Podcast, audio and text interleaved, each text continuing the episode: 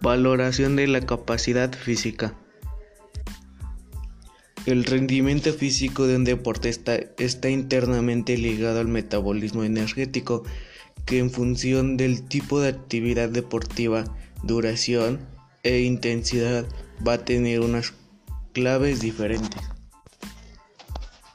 La condición física es la suma o combinación de todas las capacidades físicas determinadas para el rendimiento en las que se engloban las capacidades condicionales, fuerza, resistencia, potencia y velocidad, y las coordinativas, flexibilidad, velocidad de reacción y equilibrio.